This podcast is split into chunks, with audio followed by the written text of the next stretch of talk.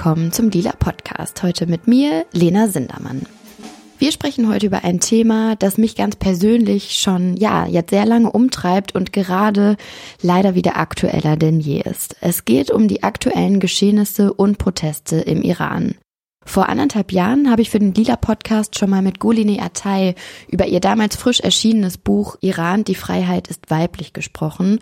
Und seitdem lässt mich der Iran irgendwie nicht mehr los. Auch von euch bekommen wir immer wieder die Rückmeldung, dass euch das Thema interessiert. Besonders seit letztem Herbst, seit dem Tod von Gina Massa Amini, die im September 2022 von der Sittenpolizei verhaftet wurde und an den Folgen ihrer Misshandlung verstorben ist, wachsen die Proteste im Iran zunehmend und ziehen sich ja durch alle Altersgruppen, Schichten und Geschlechter. Zusammen kämpfen die Menschen im Iran für Frauen, Leben und Freiheit.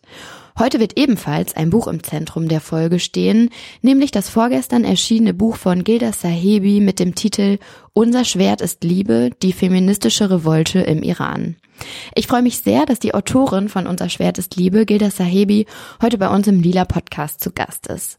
Bevor wir sie begrüßen, möchte ich aber noch jemand anderes vorstellen. Für diese, für mich sehr besondere Episode habe ich eine Co-Moderatorin an meiner Seite, die sich als deutsch-iranische Journalistin noch tausendmal besser mit den Geschehnissen im Iran auskennt als ich und durch ihren persönlichen Bezug zum Iran auch viel Persönliches heute mit uns teilen wird.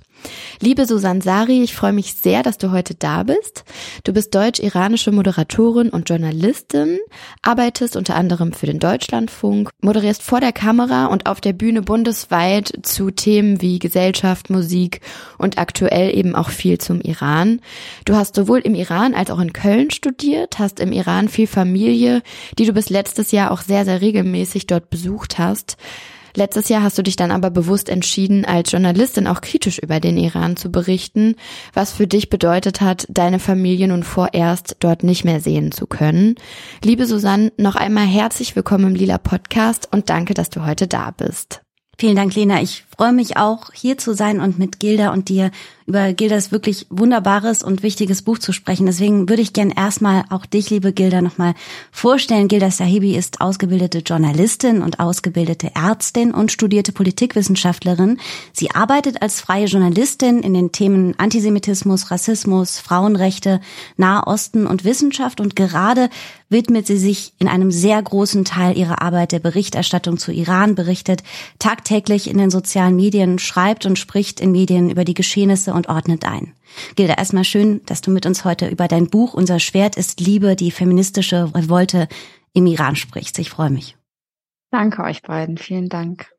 Ich darf vielleicht noch ergänzen, Gilda und ich kennen uns und ähm, standen in den letzten Monaten auch im Austausch miteinander, da wir beide zu Iran berichten. Und ich habe in den letzten Monaten ihre klugen Einordnungen sehr geschätzt und ihr Buch hat mich persönlich wirklich berührt, weil es vieles so Wichtiges zu Papier bringt und weil es um Licht in der Dunkelheit geht, um Hoffnung. Und für jemanden, der jetzt vielleicht noch nichts gehört hat von der Situation im Iran und vielleicht auch von deinem Buch und dir, wie würdest du denn vielleicht so als Beginn in einem Satz sagen, um was es geht für dich in diesem Buch und was war dir da wichtig zu Papier zu bringen? Ich benutze mehr als einen Satz. ähm, es ist eigentlich äh, eine Dokumentation für mich. Ähm, das ist mir auch so im Schreiben des Buches dann eigentlich selber erst klar geworden. Und das ist auch was, was ich im Buch sehr oft erwähne, dass das Geschichten sind, die nie erzählt wurden, weil die Geschichten, die seit September, von denen wir seit September hören, von den jungen Menschen, von den Menschen, die inhaftiert sind, von politisch Aktiven, von Frauenrechtlerinnen, dass diese Geschehnisse und auch die Brutalität, mit der äh, Zivilgesellschaft und Opposition seit, seit mehr als 40 Jahren niedergeschlagen wird im Iran, dass das nie erzählt wurde.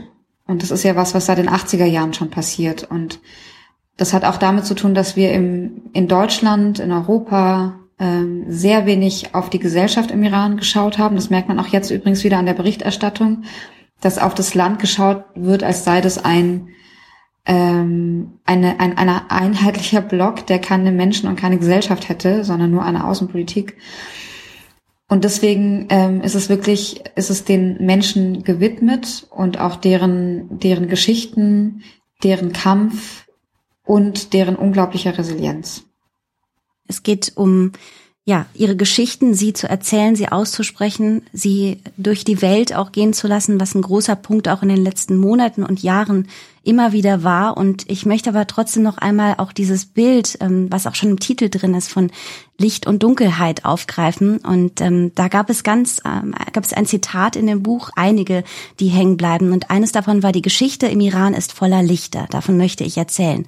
Und das ist mir schon ganz am Anfang aufgefallen, dieses Bild von diesem kleinen Licht, das die Dunkelheit erhellen kann. Nicht nur im Sinne von, dass man über die Geschehnisse spricht, sondern dass es auch eine Form der Hoffnung ist. Und ähm, meine Frage, die ich dann noch anknüpfen wollen würde, wäre, was meinst du da, was ist die Liebe darin und inwiefern ist sie ein Teil des Kampfes? Das ist was, was mir ähm, einfach aufgefallen ist, auch ähm, als ich recherchiert habe, Geschichten oder eine, die Geschichte, die ich eigentlich schon kannte, auch aus den 80er Jahren. Den Massenhinrichtungen, dem Kampf, der damals schon begonnen hat, auch der Frauenbewegung, die dort sehr, sehr stark war und sehr aktiv, dass sich diese, diese Geschichten so wiederholen und dass die Sätze, die die Menschen damals gesagt haben, also Eltern von Hingerichteten, Mütter von Hingerichteten, von politischen Gefangenen und auch was die politischen Gefangenen selber gesagt haben, dass es sich eins zu eins wiederholt und dass es sich in der Geschichte des, des Landes eins zu eins wiederholt hat und dieses für die Freiheit und für, für uns, für die Menschen, für unser Miteinander, für die Verbindung füreinander. Und äh, also das, das, also das ist für mich immer noch unbegreiflich und die letzten Monate sind voll davon und eben auch schon seit den 80er Jahren, dass Eltern, die ihre Kinder verloren haben, was glaube ich der größte Schmerz ist, den man im Leben haben kann, ein Kind zu verlieren, dann auf die Straße gehen und sagen oder Videos machen jetzt in den letzten Monaten und sagen, ich bin stolz auf mein Kind, weil es für, für uns gestorben ist und weil es sein Leben gegeben hat, damit wir in Freiheit leben können. Und das sind Sachen, die gibt es seit den 80er Jahren. Wirklich genau diese Geschichten und die Mütter und die Väter und die Geschwister, die weitergemacht haben, die weitergekämpft haben. Und ich frage mich da immer, woher sie diese Kraft nehmen, aber sie ist irgendwie immer da, ist mein Gefühl. Und das ist quasi dieser, dieser Titel, unser schweres Liebe, der ja eine Liedzeile von Thomas Salehi ist, dem Rapper, der genau, und diese Zeile drückt genau diese Geschichte für mich aus. Jetzt sind wir schon total ähm, deep ins Thema eingestiegen, habe ich das Gefühl. Vielleicht ähm, können wir noch einmal alle HörerInnen auch so ein bisschen abholen. Ähm, warum gehen die Menschen denn gerade auf die Straße im Iran? Also was fordern die Menschen und wer ist das auch, den wir da sehen auf den Straßen? Sie gehen ja mit dem Ruf Frau, Leben, Freiheit auf die Straßen. Ähm, das heißt, es geht um Gleichberechtigung, um politische Freiheiten, um äh, Freiheiten im Allgemeinen weil es die im Land nicht gibt. Die gab es im Land noch nie. Ähm, und der Widerstand gegen das System ist einfach kontinuierlich gestiegen. Vor allem auch in den letzten Jahren, also seit 2017, 18, ist die Frequenz dieser Proteste immer höher geworden und die Abstände immer kleiner. Und weil einfach der Großteil der Menschen nicht mehr bereit ist, diese Art der Unterdrückung hinzunehmen und unter ihr zu leben. Das sind, also man hat keine politischen Freiheiten im Iran. Es gibt keine Gleichberechtigung, im Gegenteil, äh, Minderheiten werden unterdrückt, LGBTIQ-Menschen, äh, Personen werden unterdrückt, Frauen werden unterdrückt, das ist alles Teil des Systems.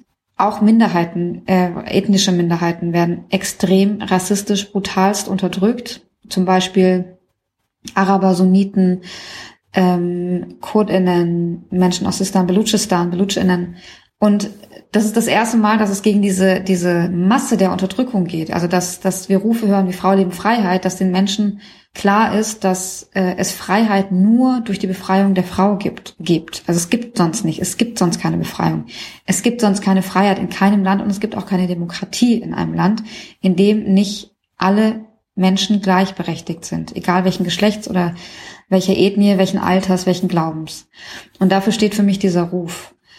Ähm, und dafür gehen sie eben auch auf die Straßen. Und es ist eben das erste Mal, dass, ähm, dass wirklich gegen diese Säule des, der Islamischen Republik rebelliert wird, gegen die rassistische Säule, gegen die äh, misogyne Säule. Und das sind Säulen, die dieses System tragen. Und das hört man, das merkt man auch in Rufen wie äh, Kurdistan, Auge und Licht des Iran. Also auch da die Anerkennung des, der, der Rechte der Minderheiten und dass es auch keine Revolution und auch keine Freiheit gibt ohne die Minderheiten. Das steckt da auch drin. Und es ist eben zum ersten Mal, dass wirklich alle Menschen draußen sind. Also nicht nur die akademische Mittelschicht wie 2009, nicht nur die sozial niedrigeren Schichten wie 2017, 18 und 19, sondern alle, alle Minderheiten, alle Altersgruppen, alle Geschlechter, ähm, alle sozialen Gruppen. Und das ist was Neues. Jetzt hast du gerade schon ein paar sehr wichtige Punkte aufgegriffen, auf die wir nochmal auf jeden Fall eingehen wollen, wie auch tatsächlich den feministischen Aspekt, der so groß und so wichtig ist, aber auch die marginalisierten Gruppen in diesem Vielvölkerstaat Iran. Man muss sich ja vorstellen, ähm, Deutschland passt ja fünfmal äh, in den Iran rein, allein von der Größe. Und es ist eben ein Land, in dem viele verschiedene ähm, Menschen diskriminiert werden, Repressionen erfahren, marginalisierte Gruppen, Ethnien, Religionen.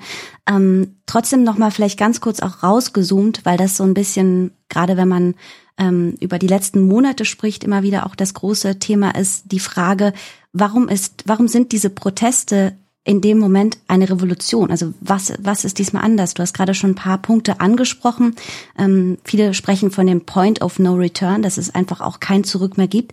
Können wir vielleicht noch mal so ein bisschen so auch konstatieren, warum das eine Revolution ist? Du hast es eigentlich auch gerade schon gesagt. Also unter anderem, weil, weil, wie ich gerade meinte, dass es gegen die Säulen des Systems geht. Also es geht nicht um irgendwie Wahlfälschung wie 2009 oder zu hohe Preise ähm, wie 2019, sondern es geht wirklich gegen das System. Und das gab es bisher noch nicht, weil die Menschen bisher schon irgendwie mitgemacht haben, weil sie sich versucht haben, die Freiheiten, die sie bekommen haben, sich zu nehmen, so gut es ging im Privaten, immer wieder an die Grenzen gegangen sind, bis sie halt drangestoßen sind und dann aufhören mussten. Und jetzt merkt man, dass es nicht mehr geht. Jetzt merkt man, selbst wenn man sich dran hält, soweit es überhaupt möglich ist, selbst dann ist man in Gefahr. Das war der, das war das von Gina Amini. Sie hatte, ähm, äh, sie hatte ja das Kopftuch an. Ist ja nicht mal so, dass sie es abgenommen hätte aus Protest, sondern sie hatte es an, aber anscheinend nicht so, wie das hätte sein sollen und dafür musste sie sterben. Und das ist was Neues. Das heißt, dass wirklich die Mehrheit der Menschen dieses Regime nicht mehr will. Und das gab es noch nicht. Und ähm, das ist auch dieser Point of No Return, dass diese Entwicklungen auch der letzten Monate, wo man Bilder gesehen hat von zwei Männern auf der Straße, die sich, die sich küssen, was mit der Todesstrafe äh, belegt ist, dass man ein junges Paar gesehen hat, das in der Öffentlichkeit tanzt, ebenfalls äh, verboten. Die haben ja auch beide dafür zehneinhalb Jahre ähm, Gefängnis bekommen. Die ganzen Anti-Regime-Slogans in den Städten, auf den Mauern, auf den Häuserwänden, die Bewusst, das Bewusstsein, das sich gewandelt hat, zu wissen, dass das, was dieses Regime macht, in jeder Hinsicht illegitim ist und falsch und dass man darunter nicht mehr leben kann und auch nicht mehr wird. Also ich habe ähm, gestern ein Interview gehört mit einem Menschen aus dem Iran, der hat so ganz beiläufig gesagt, ja, die Revolution natürlich wird sie passieren. Und also da ist gar kein da ist gar kein Zweifel mehr. Und der wichtigste Grund, glaube ich, warum das eine Revolution ist, ist, weil die Menschen im Iran das sagen. Sie nennen das schon seit spätestens November eine Revolution und darauf sollte man, glaube ich, hören. Ähm, Kernelement genau äh, dieser Revolution oder der Proteste ähm, sind, wie du schon ausgeführt hast, ähm, die Rechte von Frauen. Welche Rolle haben Frauen denn überhaupt so in den ganzen letzten Jahren im Widerstand gespielt? Eine große Rolle. Also diesen den Widerstand von Frauen, den gibt es seit dem, dem ersten Tag des Regimes eigentlich.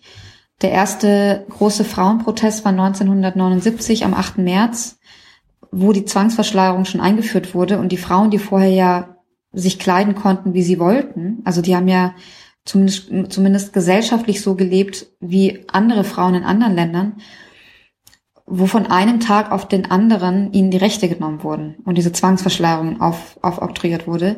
Und die haben sofort protestiert. Die Straßen in Teheran waren voll von Tausenden von Frauen ohne Kopftuch, die protestiert haben. Also es hat eine lang, lange ähm, Tradition, auch durch die Massenhinrichtungen durch. Da gab es die, äh, die Mütter von Chavadan, äh, die deren Kinder hingerichtet wurden in diesen Massenhinrichtungen der 80er Jahre. Die haben sich zwar nicht betitelt als Frauenrevolution, äh, als Frauenbewegung, aber sie waren es, die immer wieder rebelliert haben gegen den Staat, der alles an Beweisen verschwinden hat lassen, die, die Leichen, der alles ähm, im Geheimen machen wollte, einen Massenmord von Tausenden von Menschen im Geheimen. Und es waren die Frauen, die Mütter, die sich dagegen gewehrt haben, die die Änderung aufrechterhalten haben. Auch das ist eine Frauenbewegung. Und in den letzten Jahren war zum Beispiel die ähm, MeToo-Debatte im Iran riesengroß. Es gab JournalistInnen wie Nilufar Hamedi und Eloy Mohammadi, die über den Zustand von Frauen in Frauengefängnissen berichtet haben, die ähm, wo es Netzwerke an Frauen gab, mit ein paar von diesen Frauen bin ich jetzt auch in Kontakt, die sich eingesetzt haben für, den, den, für Frauen in Gefängnissen gegen die Todesstrafe, weil sie zum Beispiel erzählt haben, dass Frauen oft zum Tode verurteilt werden, weil sie sich gegen einen gewalttätigen Mann gewehrt haben und den dann äh, in Selbstverteidigung getötet haben und dann werden sie zu Tode verurteilt. Und diese Netzwerke gibt es schon lang und die setzen sich auf verschiedenen Ebenen ein. Kann man irgendwie sagen, wann die Revolution angefangen hat? Gibt es irgendwie so einen Startpunkt, den man ausmachen kann oder ist das schwer zu sagen? Also ich kann jetzt keinen Tag sagen. Spätestens würde ich sagen 2019. Also eigentlich auch schon früher, aber wegen der Proteste 2017, 2018. Ähm, aber 2019, als im November das äh, iranische Regime innerhalb weniger Tage viele hundert Menschen massakriert hat auf den Straßen bei den landesweiten Protesten. Das war ein Punkt, den höre ich, das höre ich immer wieder, wenn ich mit Menschen spreche. Da haben die Menschen gesagt, jetzt reicht's. Das war spätestens der Punkt, wo ganz viele gesagt haben, jetzt machen wir dieses System nicht mehr mit, jetzt leisten wir Widerstand oder die erstmal in die Apathie gegangen sind. Auch das gab es natürlich. Aber das war spätestens der Punkt, wo sehr viele dem System den Rücken gekehrt haben. Vielleicht, ähm, um vielleicht an der Stelle auch nochmal auf dein Buch einzugehen. Du hast ja in deinem Buch ganz viele verschiedene Parts. Es sind Interviewparts drin, das sind tatsächlich Aufarbeitungen geschichtlicher und es sind auch Erzählungen, Geschichten von gestern, von heute und von der Vergangenheit. Und wenn wir nochmal tatsächlich bei dem Aspekt der Frauen bleiben und auch nochmal vielleicht aufgreifen, so der Kern der Macht, des Regimes fußt ja auch auf diesen Repressionen gegen Frauen. Und es gibt in dem Buch viele Stellen, die hängen bleiben. Und eine, die für mich auch sehr berührend war, war ähm, eine Stelle, bei der du von einer ganz persönlichen Erfahrung berichtet hast, die du als 14-jähriges Mädchen, als junge Frau im Iran erlebt hast. Vielleicht um so auch eine ganz konkrete Stelle nochmal ähm, zu erzählen. Würdest du uns noch mal ganz kurz anreißen, was da passiert ist? Genau, das hatte ich auch in den letzten Monaten öfter erzählt, weil ich da eben sehr dran denke. Ähm, auch seit Beginn der, der Proteste und seitdem Gina Amini äh, getötet wurde. Weil das ist mein letzter Besuch war im Iran und das eigentlich so rein äußerlich gar keine Riesenbegebenheit war quasi. Es war jetzt nichts irgendwie was, was vielleicht nach außen groß schien, aber in mir etwas äh, kaputt gemacht hat eigentlich. Ähm, das, das als Frau erfährt man sehr viel Sexismus, egal wo man ist, auch in Deutschland. Und ähm, solche Erfahrungen tragen dazu bei, dass dass man Glaubenssätze hat als Frau, die man sehr mühsam wieder bearbeiten muss und die man loswerden muss. Und dazu gehört eben Objekt zu sein zum Beispiel. Ähm, und ich war damals äh, genau 14 und ich war ähm, unterwegs draußen mit meiner Tante. Es war Sommer, es waren die Sommerferien, es war brühend heiß. Und ich habe schon damals, habe ich gehasst, dieses Kopftuch zu tragen. Also ich habe es einfach gehasst. Ich habe es gehasst, dass ich aus dem Haus gehen muss und diesen Manteau anziehen muss. Ich habe es gehasst, dass ich aus dem Haus gehen muss und meine langen Haare irgendwie unter dieses Kopftuch zwängen muss. Ich habe es nicht verstanden. Ähm, es hat für mich überhaupt keinen Sinn gemacht. Ähm, und an dem Tag, anscheinend waren da, habe ich es nicht perfekt hingekriegt oder so, weil ich auch kein Interesse dran hatte, das perfekt hinzukriegen. Und dann hielt uns dieser Milizionär an und äh, sagte, ich soll gefälligst mein, mein Kopftuch richtig oder meine Haare richtig unter das Kopftuch stecken und hat gesagt, hat mich halt beschimpft als Hure. Und ich bin komplett, ich bin komplett ausgerastet. Ich bin wirklich komplett ausgerastet. Und ich habe damals, ich, ich beschreibe es auch so im Buch, ich habe damals nicht die Worte dafür gefunden, warum ich ausgerastet bin. Also ich, ich konnte das, ich konnte es mir damals nicht erklären, auch meiner Tante dann nicht erklären. Aber ich habe halt angefangen, ihn zu beschimpfen. Arschloch, lass mich in Ruhe, was fällt dir ein? Alles auf Deutsch. Mhm. Das war mein Glück, weil er hat es nicht verstanden. Ähm, und das war tatsächlich mein Glück, weil meine Tante dann mich halt so, so weggezogen hat so, und sich bei ihm entschuldigt und mich so langsam und langsam von ihm entfernt hat und mir dann gesagt hat, spinnst du? und äh, und ähm, und dann erst später ist mir klar geworden, warum das so tief geht. Alleine diese, diese Minute, die das gedauert hat, weil man als Frau einfach sexualisiert wird. Ähm, und das erfahren ja schon junge Mädchen in diesem Land. Weil er, wenn ein Mann auf die Art und Weise mit einem spricht, oder eine Frau spielt gar keine Rolle, spielt schon eine Rolle. Beim Mann ist schon, also mhm. ist mein subjektives Gefühl schon mal was anderes. Ähm, nur weil im Iran das halt auch Frauen auch machen. Aber ähm, wenn man auf die Art und Weise die Grenzen überschreitet, die eigenen Grenzen, die emotionalen Grenzen, die körperlichen Grenzen. Also er hat mich ja nicht mal berührt, zumindest physisch. Aber er hat alle meine Grenzen überschritten. Ähm, und man fühlt sich sexualisiert. Man wird runter minimiert auf ein sexuelles Objekt, egal ob man das will oder nicht. Und dazu kommt auch noch, dass ein Mann bestimmen darf, was, welches Verhältnis man zu seinem Körper hat. Und das habe ich nie wieder vergessen. Das war sehr, sehr eindrücklich auch von dir in dem Buch beschrieben und ist eine Erfahrung, die ähm, auch ich als jemand, der häufig im Iran war, als Kind, als Jugendliche, als Erwachsene immer wieder gemacht hat und was so in einem übrig bleibt, ähm, kann ich vielleicht auch noch ergänzen, ist so ein ganz schlimmes Gefühl von Schuld und Scham für etwas, für das man gar nicht ja. weiß, was es ist. Es ist ähm, schmerzlich und es ist eine, ähm, es ist unglaublich tief prägend, wenn man auch nur einmal so eine Erfahrung macht. Das macht was mit einem, egal wie man da reagiert. Und ähm, ich finde deine Reaktion da auch wirklich sehr mutig. Also mit mir hat das immer nur sehr viel Angst ausgelöst.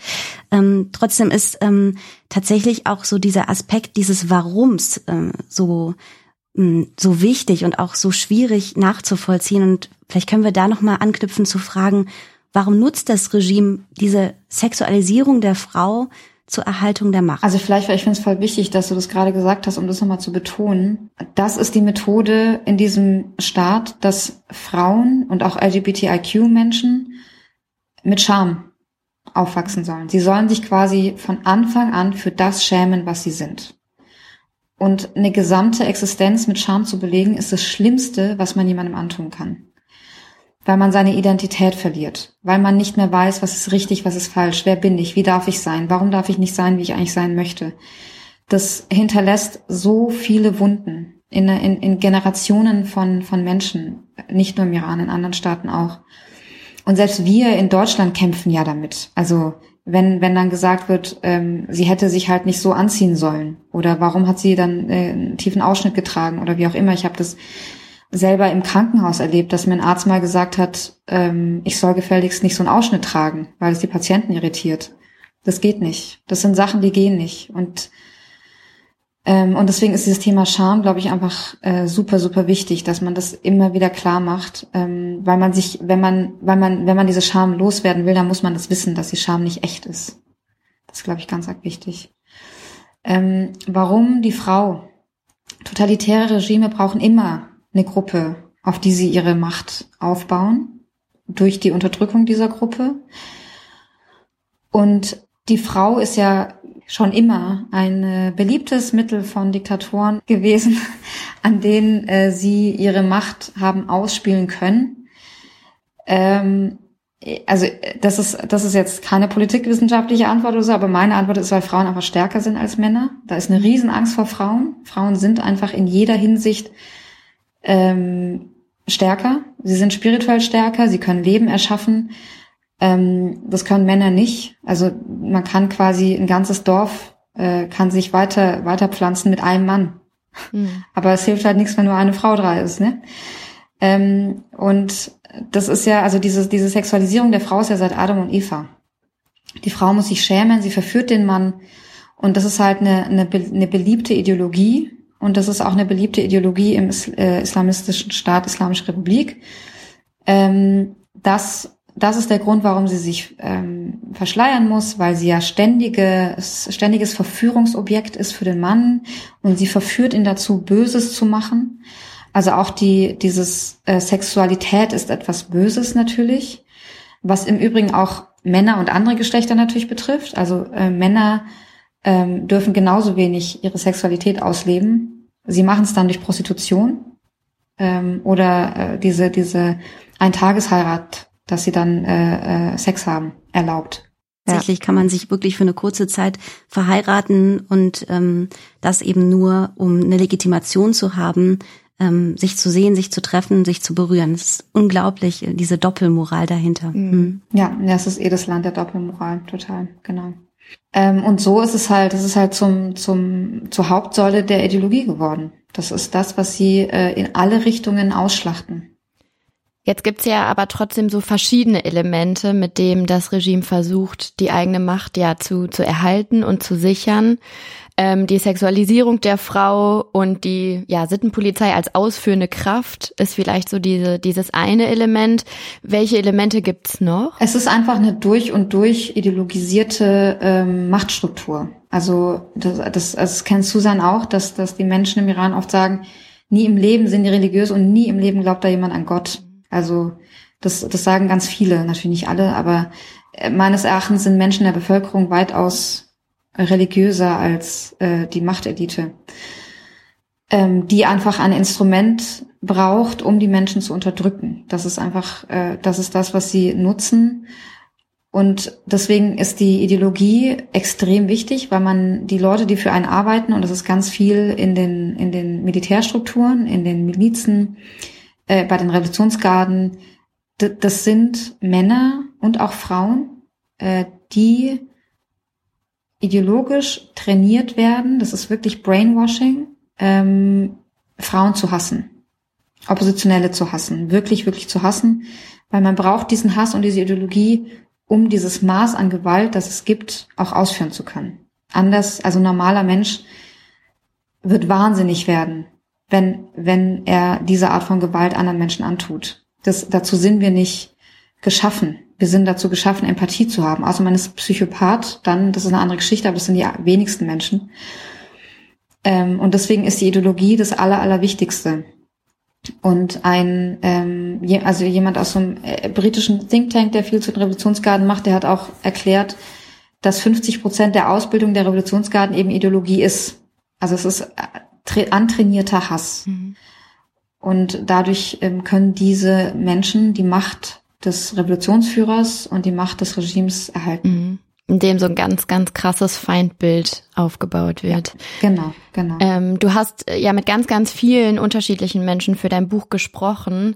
Ähm, das stelle ich mir in der aktuellen Situation nicht so einfach vor. Welche Quellen nutzt du da und welche Kontakte hast du gerade im Iran und wie ja kannst du Kontakt zu deinen Kontakten halten? Das habe ich ja in dem einen Kapitel auch beschrieben. Also es ist äh, für mich sind die die wichtigsten Quellen die Menschen im Land. Also dort, das ist auch ganz oft so, wenn ich irgendwelche Nachrichten kriege oder so, dann, dann schreibe ich denen und frage, guck mal, hast du da und davon gehört? Äh, wie sieht's denn hier aus? Hast du das mitbekommen und was denkst du dazu? Und ähm, oder was mit, mit welchen Leuten sprichst du und so weiter. Und es kommen auch ganz viele Sachen von ihnen an mich und zum Beispiel es gibt Netzwerke, die sich um politisch Inhaftierte kümmern und die deren Namen, äh, die Informationen zu ihnen sammeln und die an mich und an andere weitergeben hier, hier in Deutschland. Und ähm, wir benutzen bestimmte Apps, die ich jetzt auch nicht immer erzähle, aber halt die sicher sind. Und sie äh, nehmen ihre Handys aber auch nicht mit raus. Also ähm, weil wenn das gefunden würde, dann wäre sofort Spionage und, äh, und Todesurteil, davon kann man eigentlich ausgehen.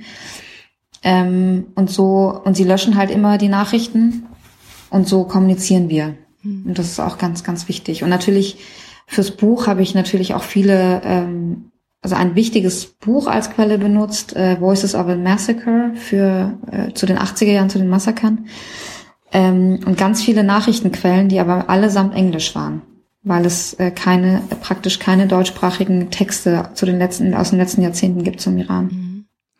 Und diese Tragweite, wie wichtig das ist, eben mit Menschen zu sprechen, hat so viele Ebenen. Also ob das eben die Propaganda-Berichterstattung ist, die seitens von Staatsmedien kommen oder auch tatsächlich konkret diese Geschichten zu erzählen, wie du das, Gilda, machst. Und dabei geht es eben auch um Aufmerksamkeit. Es geht darum, Namen zu nennen von politischen Gefangenen, Geschichten zu erzählen, ähm, die Wahrheit zu erzählen, auszusprechen, was passiert, ähm, von Menschen, die in Haft gefoltert werden oder äh, getötet werden, hingerichtet werden. Ähm, warum ist es auch so wichtig, die Namen zu nennen und diese Geschichten zu erzählen, wie du es auch in deinem Buch tust? Einmal, weil diese Namen verschüttet wurden, weil es genau dieses, was ich meinte, dass das Regime alle Zeugnisse für seine Verbrechen hat verschwinden lassen und dazu gehören vor allem die Namen und die Erinnerungen an die Menschen. Wir kennen kein, also außer man recherchiert das, sind keine Namen bekannt aus den äh, Massakern der 80er Jahre oder aus dem Widerstand der 90er Jahre oder aus denen, die nach 2009 inhaftiert wurden oder die Todesstrafe bekommen haben nach, den, nach der grünen Bewegung. Und das ist auch der Grund, warum so viele Menschen jetzt gerade ihr Leben riskieren, um diese Information nach draußen zu geben. Um Namen, um Bilder, um Videos, um Informationen an uns zu geben, weil sie endlich sich wünschen, dass das vorbei ist, weil sie sich wünschen, dass endlich gesehen wird, was im Iran passiert, weil wirklich es eine Katastrophe ist, wie das ignoriert wurde und teilweise auch wieder wird. Also man merkt, dass in der Berichterstattung das genau wieder in denselben Trott zurückfällt, dass man nur über das Atomabkommen berichtet, ohne zu gucken, was ist in der Gesellschaft los, weil diese zwei Sachen sind verknüpft. Also man kann das gar nicht unterschiedlich anschauen. Und ich glaube halt, dass, ein, dass ein, ein Staat aus den Geschichten der Menschen besteht aus nichts anderem. Also aus was besteht denn ein Staat? Er besteht ja nicht äh, nur aus Strukturen und aus, ähm, aus offiziellen Persönlichkeiten, sondern aus den Menschen. Und die Menschen machen diesen, machen diesen Staat aus und dieses Land. Und diese Menschen haben so viel zu erzählen. Also die Geschichte eines, eines Landes, die Geschichte eines Kampfes von Familien, das wird alles über Menschen erzählt.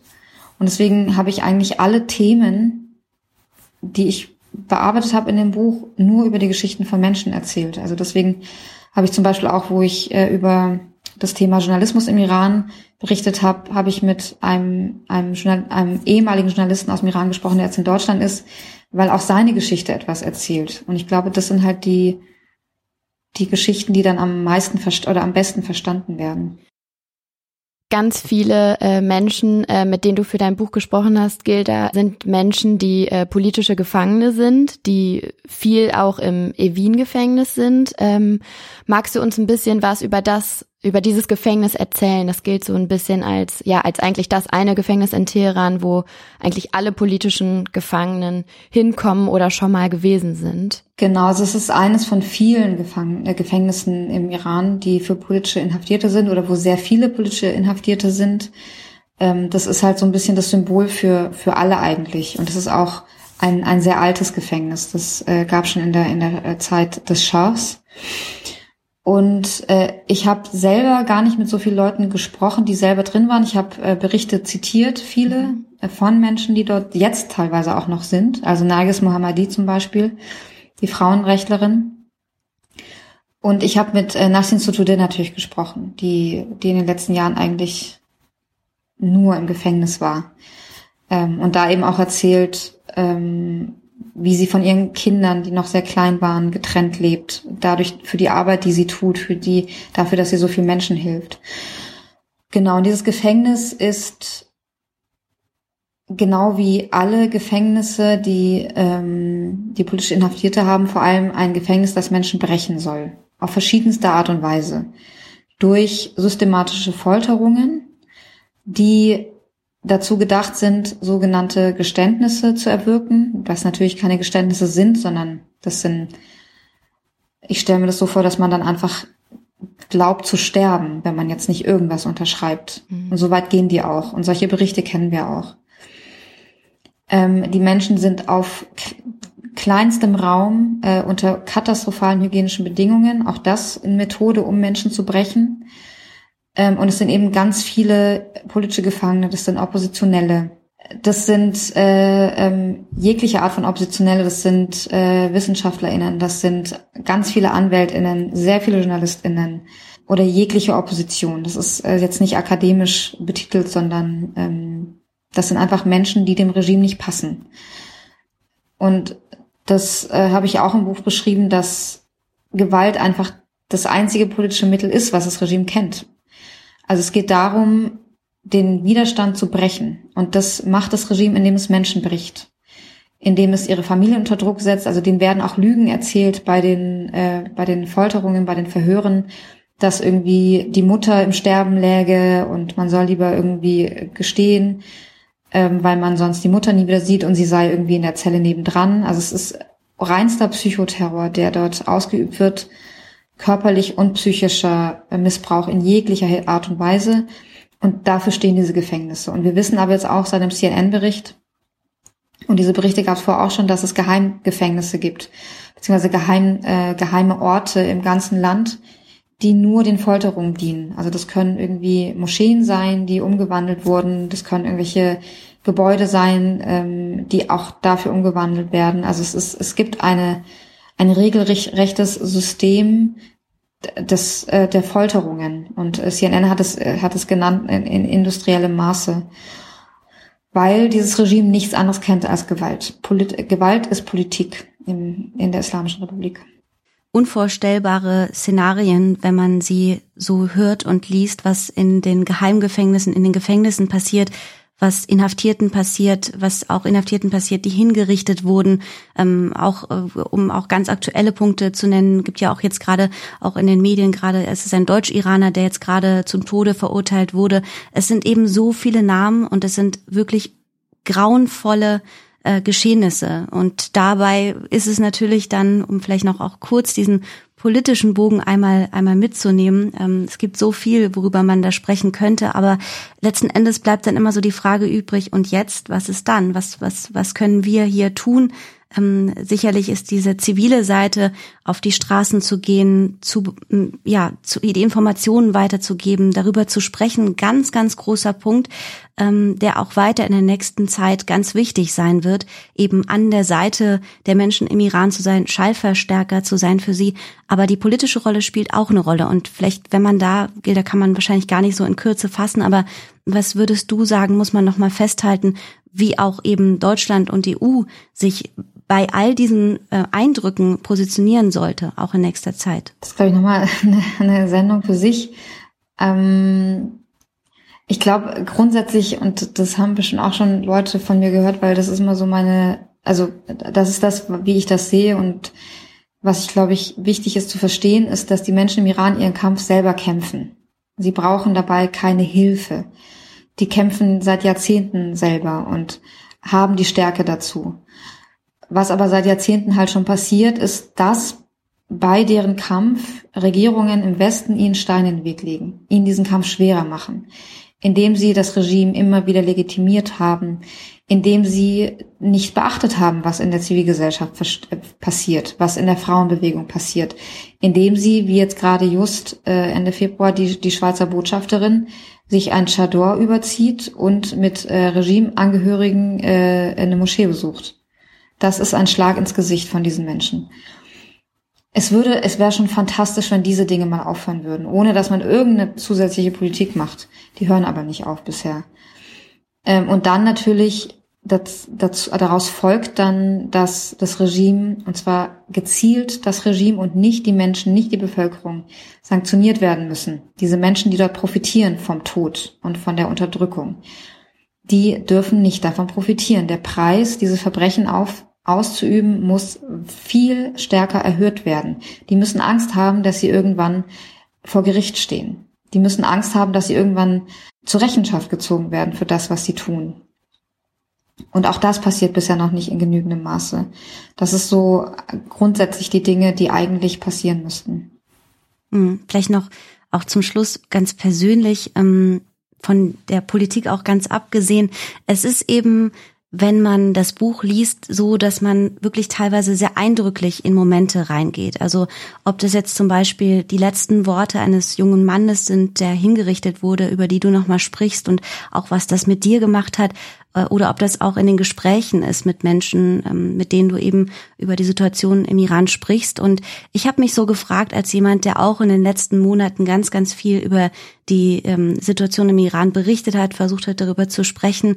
Für mich war das so ein bisschen, als würde ich nochmal durch all diese Emotionen der letzten Monate nochmal auf eine andere Art und Weise durchgehen. Es hat unglaublich wehgetan und gleichzeitig war ich so froh, dieses Buch zu lesen, weil es einfach so wichtig ist und weil es sich einfach so anfühlte, als hätte ich das jetzt irgendwie in der Hand und könnte sagen, schau mal, lies das. Das ist so wichtig.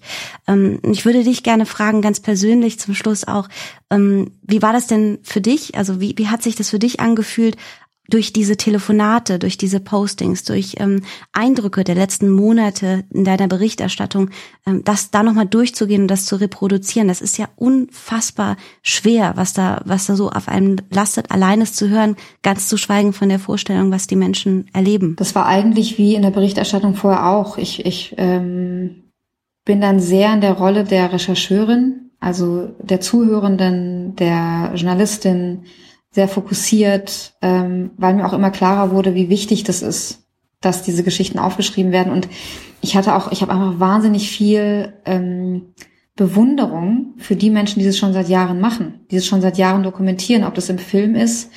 Äh, Nahid Persson zum Beispiel, die, die schwedisch-iranische Filmemacherin, die seit Jahren diese Filme macht, die unglaublich gute Dokumentation macht über das, was passiert ist, weil ihr selber auch die unaussprechlich schlimmsten Dinge selber passiert sind. Ähm, diese Dokus muss man sich unbedingt anschauen, auch die sind auf Netflix. Oder ähm, äh, äh, wenn man ein Buch schreibt über die Massaker und recherchiert und recherchiert und es gibt so viel großartige Arbeit und ich war, ich war immer wieder erstaunt, weil ich auf Dinge gestoßen bin, die ich selber noch nicht kannte. Da war sehr viel Bewunderung einfach dabei und Erstaunen, sehr viel Aha-Momente. Und dann natürlich immer wieder Trauer. Und das war in der Berichterstattung der letzten Monate so, das war beim Buchschreiben so. Und ich trauere sehr bewusst.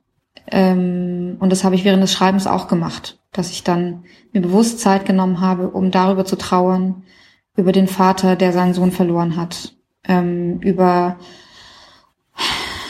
über ein Kind, das erschossen wird, ein Zehnjähriges. Das waren bewusste Momente des Trauerns, die da genauso dazugehört haben. Jetzt hast du es vielleicht äh, sogar schon ein bisschen angerissen, aber ähm, ich wollte dich eigentlich hm, genau das fragen, ob es so eine Stelle im Buch gab oder auch ein Kapitel, ähm, das dir am schwersten gefallen ist oder das dich vielleicht auch am meisten berührt hat. Ich glaube ein Kapitel nicht. Ich glaube im ersten Kapitel, wo ich den Protest nochmal nachzeichne, da war einiges dabei. Wenn ich dann über Kian P. Verlag spreche, der Zehnjährige, der erschossen wurde, oder eben über die Hinrichtungen. Also diese Hinrichtungen waren für mich im Dezember und im Januar extrem belastend. Ich glaube, für sehr, sehr, sehr viele von uns. Und das habe ich auch beschrieben, warum das für mich so belastend war. Ähm und da gab es immer wieder Momente, wo, wo ich immer wieder drauf gestoßen bin, so das ist gerade passiert, das ist gerade erst passiert, ähm, wo ich sehr, sehr, sehr traurig war und sehr getrauert habe. Und es gab es aber eigentlich in jedem Kapitel. Also als ich dann erzähle, wie ähm, über diesen Exilschmerz von Menschen, die eben nicht mehr zurückkommen und ganz viele, die jetzt, so wie Susan, aufgegeben haben, jemals wieder zurückzukönnen. Zumindest solange dieses, dieses Regime herrscht.